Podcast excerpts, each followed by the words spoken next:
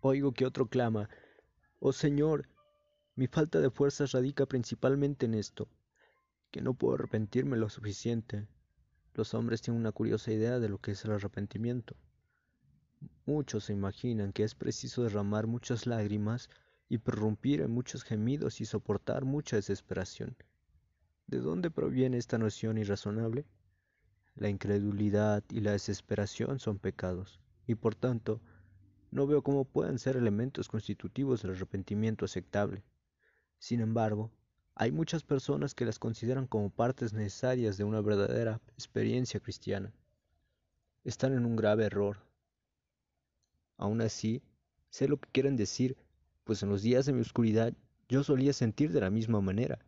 Yo deseaba arrepentirme, pero pensaba que no podía hacerlo y sin embargo, todo ese tiempo me estaba arrepintiendo. Por extraño que suene, yo sentía que no podía sentir.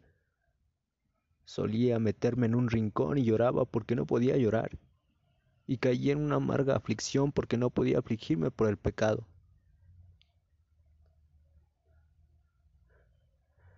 Qué embrollo es todo cuando, en nuestro estado de incredulidad, comenzamos a juzgar nuestra propia condición. Es como un hombre ciego mirando sus propios ojos. Mi corazón estaba derretido de miedo, porque pensaba que mi corazón era tan duro como una piedra adamantina. Mi corazón estaba quebrantado al pensar que no se quebrantaría. Ahora puedo ver que estaba exhibiendo la cosa precisa que yo pensaba que no poseía, pero entonces no sabía dónde me encontraba. Recuerda que el hombre que se arrepiente verdaderamente nunca está satisfecho con su propio arrepentimiento. No podemos arrepentirnos perfectamente como tampoco podemos vivir perfectamente. Por puras que sean nuestras lágrimas, siempre habrá suciedad en ellas. Siempre habrá algo de lo cual arrepentirse incluso en nuestro mejor arrepentimiento. Pero escucha, arrepentirse es cambiar tu mente en cuanto al pecado y en cuanto a Cristo y todas las cosas grandiosas de Dios. En esto está implicado el dolor, pero el punto más importante consiste en volver el corazón del pecado a Cristo. Si se da de este retorno, entonces tienes la esencia del verdadero arrepentimiento, aunque ninguna alarma y ninguna desesperación hubieran proyectado su sombra en tu mente. Si no puedes arrepentirte como quisieras, te ayudará grandemente a hacerlo si crees firmemente que Cristo a su tiempo murió por los impíos. Piensa en esto una y otra vez.